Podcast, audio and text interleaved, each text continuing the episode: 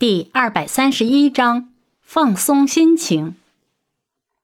那天，趁着蒋泽旭在这里处理文件的时候，苏千玉忍不住的询问着：“蒋泽旭，你说我都在这待了这么长时间了，是不是可以回家了呀？再怎么说，回家肯定比这里自由一点。”但是苏千玉没想到。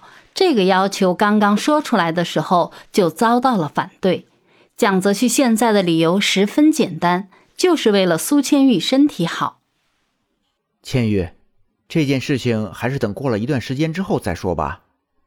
毕竟你现在的身体也是没有好的。要是回到家里面发生什么意外，那应该怎么办呢？苏千玉可是绝对不想继续待在医院里。没有任何一个人可以忍受这消毒水的味道，所以苏千玉睁着一双明亮的眼睛，十分期待的看着蒋泽旭，希望他可以同意自己的要求。蒋泽旭本来就对苏千玉这个样子完全没有任何抵抗力，觉得这样的苏千玉真的是太惹人爱了，让人有一种想要扑上去的冲动。大概过了几秒钟之后，蒋泽旭才缓缓的说着：“既然你都已经这样子说了，那我也就没有拒绝的理由。但是你必须给我老老实实的待在家里面坐月子。坐月子时是女人身体重组的重要时候，是绝对不可以受到伤害的。”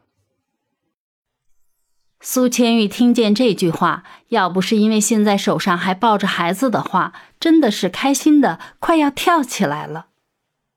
但是让苏千玉万万没想到的是，原来回到家里才是噩梦开始的地方。原本苏千玉以为自己只要回到家里就可以解脱了，想做什么就可以做什么，但是没想到回到家还是会被限制的。限制的理由是现在在坐月子，有些事情不可以做。这样的话，说实在的，是真的将苏千玉给吓住了。苏千玉到了这个时候，心里也绝对没有忘记那一顿海鲜。在坐月子的时候，已经不知道第几次对蒋泽旭说了自己心里的想法，但是每一次都被蒋泽旭用别的话题给带过去了。时间慢慢的推移，苏千玉终于等到了自己梦寐以求的大餐。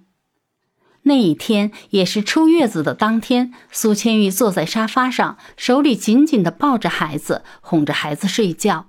这个时候，蒋泽旭来到苏千玉的身边，坐下来，轻声的说着：“你今天终于算是出月子了，我们一起出去吧。我准备好了一个惊喜等待着你。”孩子就交给保姆照顾吧。在苏千玉说了很多次海鲜大餐却没有得到满足之后，苏千玉也十分明智的没有再说。毕竟都说了那么多次，肯定是没有希望的了。所以苏千玉的心里也没有往这方面去想，只是觉得蒋泽旭变得神神秘秘的。苏清玉虽然很想出去，但现在要他突然放下孩子，也会感觉十分不舍，所以有点犹豫。蒋泽旭，要是我们两个人的话，我肯定十分愿意出去。但是现在不一样了呀，我们身边多了一个孩子，我们要是出去的话，孩子交给谁啊？蒋泽旭理所应当的把保姆叫过来，十分顺手的将孩子放在保姆的手上，然后拉着苏千玉来到了房间里。你就放心吧，孩子交给保姆，你都不放心吗？再说了，家里面还是有阿姨的。我今天可是有一个惊喜想要送给你，难道你就不好奇吗？快点穿好衣服吧，我带你出去。说完这句话，蒋泽旭离开了房间。说实话，苏千玉对蒋泽旭所说的也是十分感兴趣的。想了一下，苏千玉就穿上了衣服。等到苏千玉整理好自己，出现在蒋泽旭面前，蒋泽旭觉得这样的苏千玉真的是太漂亮了，真的很想将她隐藏起来，不让任何人发现。可能是因为蒋泽旭此刻的目光太过于炽热了，让苏千玉感觉到不好意思，因为真的很长一段时间都没有被这样盯着过。苏千玉忍不住的询问着：“怎么了？难道我脸上有什么东西吗？”蒋泽旭，你不要再盯着我看了啊！你再这个样子，你就自己一个人出去。听到这句话，蒋泽旭立马收回那种炽热的眼神，牵着苏千玉出去了。出门前也是一而再、再而三的嘱咐保姆，千万一定要照顾好孩子。蒋泽旭开着车，苏千玉坐在身边。